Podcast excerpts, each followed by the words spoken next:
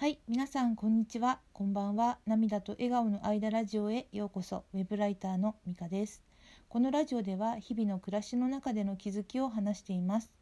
今日も現代アーティストで画家の杉田洋平さん、杉ちゃんにまつわるお話をしたいと思います。えっと今回もね、えっと前回に引き前前回前々回に引き続きね12月19日のインディペンデント東京2020の中のスギちゃんのねトークイベントのね内容についてお話したいと思います。えっとこれね初めて急に聞いた方はねえっとこのえっとトークイベントのね内容についてえっとこの前のね、えー 40, 40番とね41番って書いてあるんですけどそこでお話ししてますので今日の42番はそれの続きなので、えっと、まだ聞いてない方はそちらからよかったら聞いてください。その方が内容がね分かりやすいかなと思います。えっとはいではお話ししますね。えっと前回のねラジオでもお話ししました、えっと、今回のトークイベントのモデレーターとして、えっと、お話ししてくださったこのイベントの主催のね、えっと、株式会社タグボート代表の徳光健二さんがねあのいよいよあのこのトークイベントのテーマであるニュータイプの画家ということについてスギちゃんに聞いてくれていたのでその話からします。です徳光さんがニュータイプの画家というテーマなんですがオールドタイプニュータイプとあるとじゃあオールドタイプっていう画家は一体どういうものなのですか？とねスギちゃんに聞いたんですね。そしたらスギちゃんが、えっと、よくね画家さんって食えないっていうふうに言われている。例えば息子さんが絵が上手くて絵描きになりたいって言っても美大に行っちゃダメよ言ってもデザイン科に行きなさいよとか商社に行きながらお金がね貯まったら絵を描けばいいじゃないっていう風潮がある気がするっていうんですよね。でそれはなぜかというと絵描きというのは食べていけないイメージがある、まあ、成功がなかなかできないっていうイメージがあるっていうふうに言っていました。でねその理由についてねえっとねある程度あの人気になると有名どころの画廊さんの専属にあの画家さんってなるようなんですね。で例えばどこか大きな百貨店の個展が2年後に決まった時には前後2年とか1年とかは他で個展をねしちゃダメだよっていう縛りがあったりするそうなんです。それで、えっと、しかもね売れたとしてもだいたい作家さんに入ってくるのは純利益でいうと3割から2割ということなんですね。で特に百貨店っていうのはあの場所を貸しているだけなので、えっと、そこにね画廊さんが入ると。だから例えば A というギャラリーのね専属になったとしたら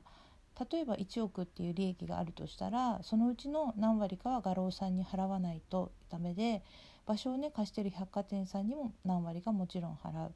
でしかもね制作費は自分から出すっていうことなんですねだから仮に4割から3割の利益があったとしてもそのうちの1割から2割は制作費で、えっと、そのさっきもね言ったように他の画廊さんに展示はしちゃダメだよっていうね圧迫のようなものがあるからそうすると2年に1回の大きな個展で2年分の稼ぎが入ってくるだけなのでおのずとね大学の先生とかね美術の先生をせざるを得なくなるっていう形になってるそうなんですね。でそういったものがね今のねオールドタイプの作家さんとなるということなんです。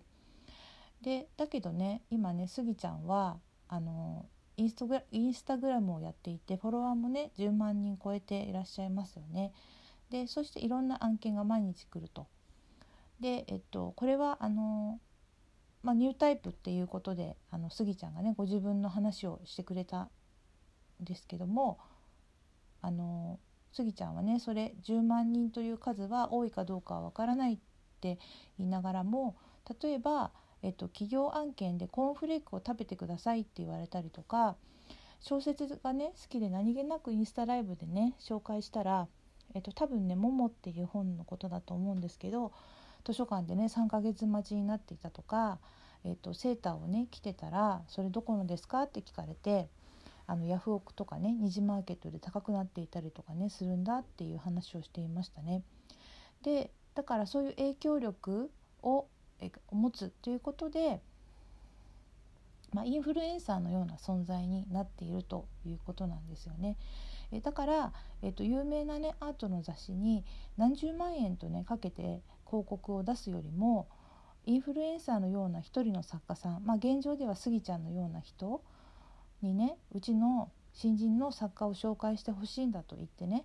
例えばね、あのー、まあ、何十万っていうところをもうちょっとその少ないね 10,、まあ、10万とか15万とかって言ってたと思うんですけど、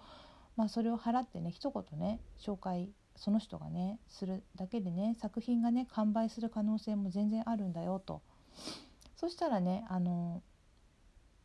えっと徳光さんがね今までねインフルエンサーっていう作家がいなかったから画期的だよねっていうお話を、えっと、されていました。でえっと、スギちゃんはねその今の自分のような立場のニュータイプの画家は作品がね売れる以外でも収入源の選択肢がたくさんあるよと。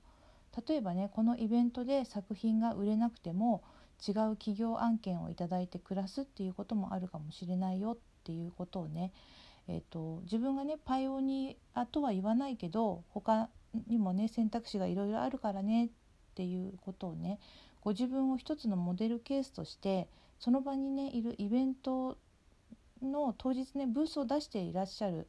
あの新人さんやキャリアがある人がね多分そのあのトークイベントをたくさん聞いてる方の中にもいっぱいいたのでねその方たちに対してねメッセージを送っていたように思います。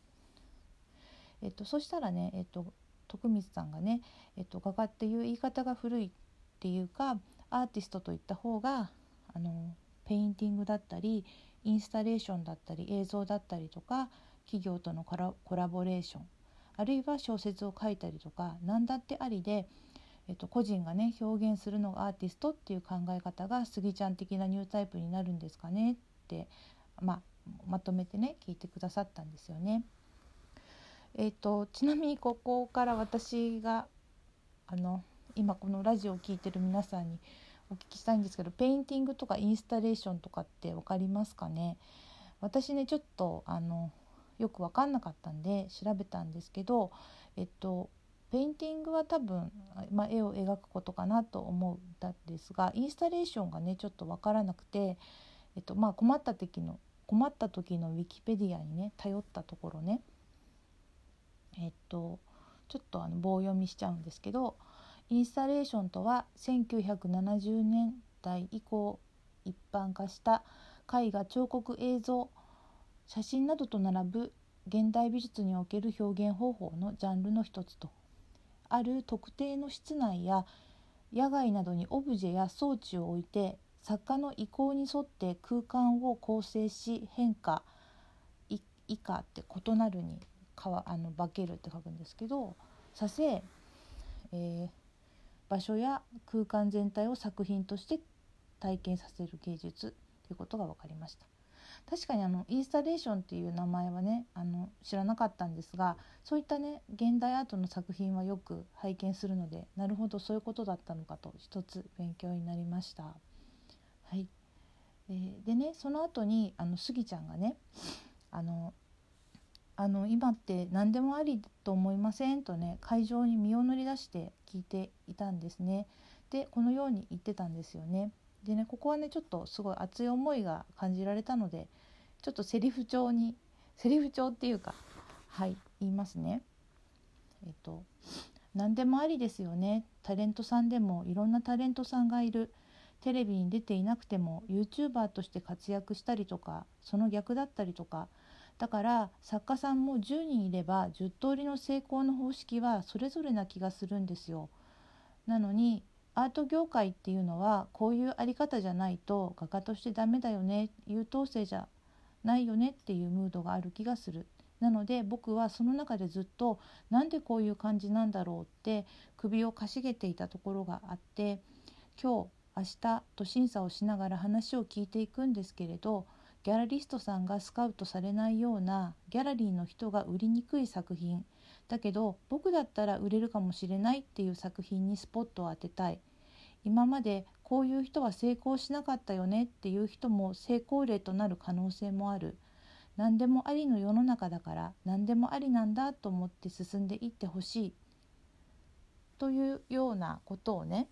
えーと、これはまあ私みたいなバチロレッテからのファンになったあのものにものっていうか人にもね響いたんですけど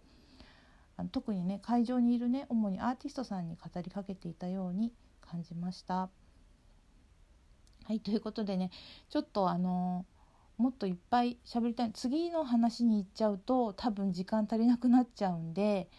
えー、っとこの後の話がとても素敵なのでね今日はねちょっとね頑張ってこの後ラジオあの今日の2本目あげますので一旦ここで終わらせてください。